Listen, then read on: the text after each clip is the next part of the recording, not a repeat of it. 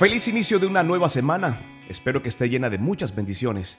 Feliz también porque llega el mes de diciembre, mes de paz, de reconciliación y por supuesto de unión familiar.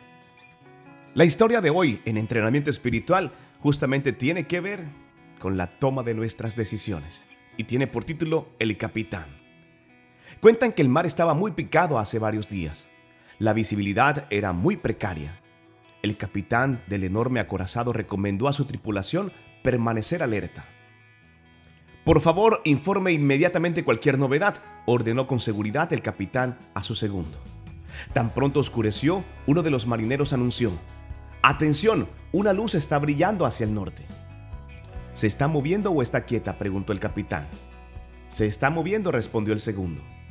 El capitán llamó al encargado de las señales y le dijo, avísele a esa embarcación que si sigue en esa dirección está en grave riesgo de estrellarse contra nosotros.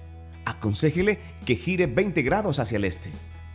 Como no hubo respuesta y la luz seguía acercándose, el capitán decidió encargarse personalmente de la situación.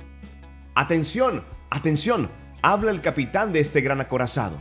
Le advertimos una vez más, cambie de curso o nos estrellaremos contra ustedes. Háganlo ahora, insistió el capitán con firmeza. Entonces, en una voz tranquila y segura le respondieron, aquí habla el marinero Pérez. Acorazado, cambie usted su rumbo 20 grados hacia el este.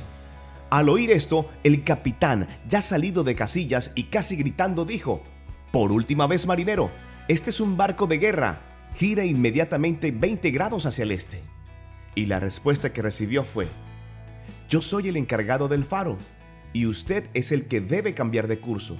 Si no lo hace, tendrá un accidente fatal.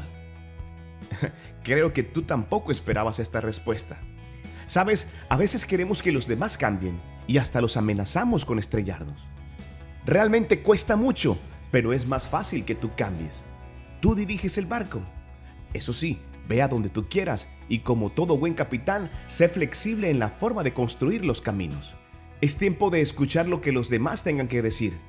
Sabes, te puedes evitar una colisión. Existen muchas promesas en la Biblia. Proverbios 11.2 dice lo siguiente. Cuando viene la soberbia, viene también la deshonra, mas con los humildes es la sabiduría. Salmos 37.11 dice lo siguiente.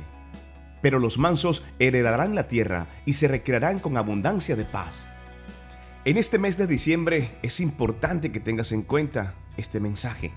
Es un tiempo en el que tenemos que escuchar a los demás es importante tener presente que somos los capitanes. Tenemos que abrir caminos y buscar la mejor forma de poder avanzar. Es tiempo de escuchar lo que los demás tienen que decir. No soy el mensaje, soy el cartero y deseo que justamente este mes de diciembre esté cargado de muchas, pero muchas bendiciones para ti, para tu familia y para los tuyos. Recuerda, si escuchas este mensaje y alguien viene a tu mente, quiero que lo compartas Deseo que tú también te conviertas en un cartero, llevando la palabra del Señor a todo aquel que Dios ha puesto en tu corazón. Soy Luis Quintero. Dios no miente.